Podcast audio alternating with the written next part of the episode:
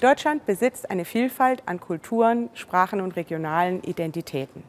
Dazu gehören auch die vier nationalen Minderheiten und Volksgruppen und die Sprechergruppe Niederdeutsch.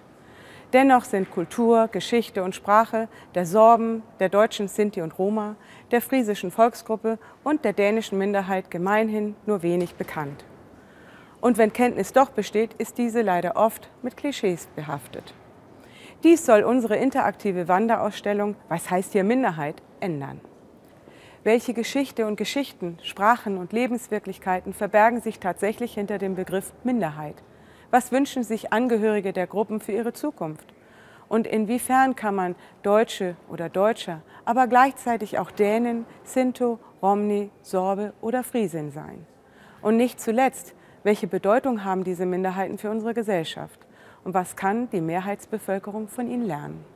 Die Ausstellung gibt Antworten und zeitgemäße Einblicke in Leben und Selbstverständnis der vier nationalen Minderheiten und Volksgruppen.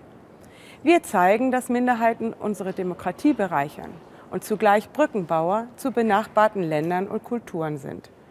Damit tragen sie zum gegenseitigen Verständnis und einem friedlichen Miteinander in Europa bei.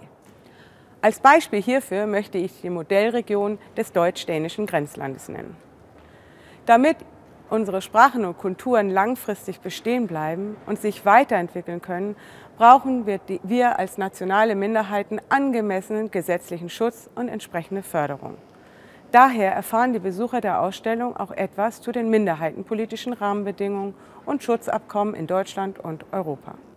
All diese Einblicke sind wichtig, um bei den Menschen Interesse und Verständnis für die Belange der Minderheiten und ihre Rolle in der Gesellschaft zu wecken und vor allem aufrechtzuerhalten. Um dies zu erreichen, bedarf es nachhaltiger gesamtgesellschaftlicher Ansätze, wie zum Beispiel einer bundesweiten Wissensvermittlung zu allen vier autochthonen Minderheiten in den allgemeinbildenden Schulen.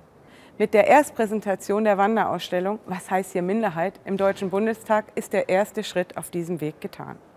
Wir danken dem Deutschen Bundestag und seinen Mitgliedern für diese Möglichkeit. Möge die Ausstellung auf ein reges Interesse in Politik und Öffentlichkeit stoßen.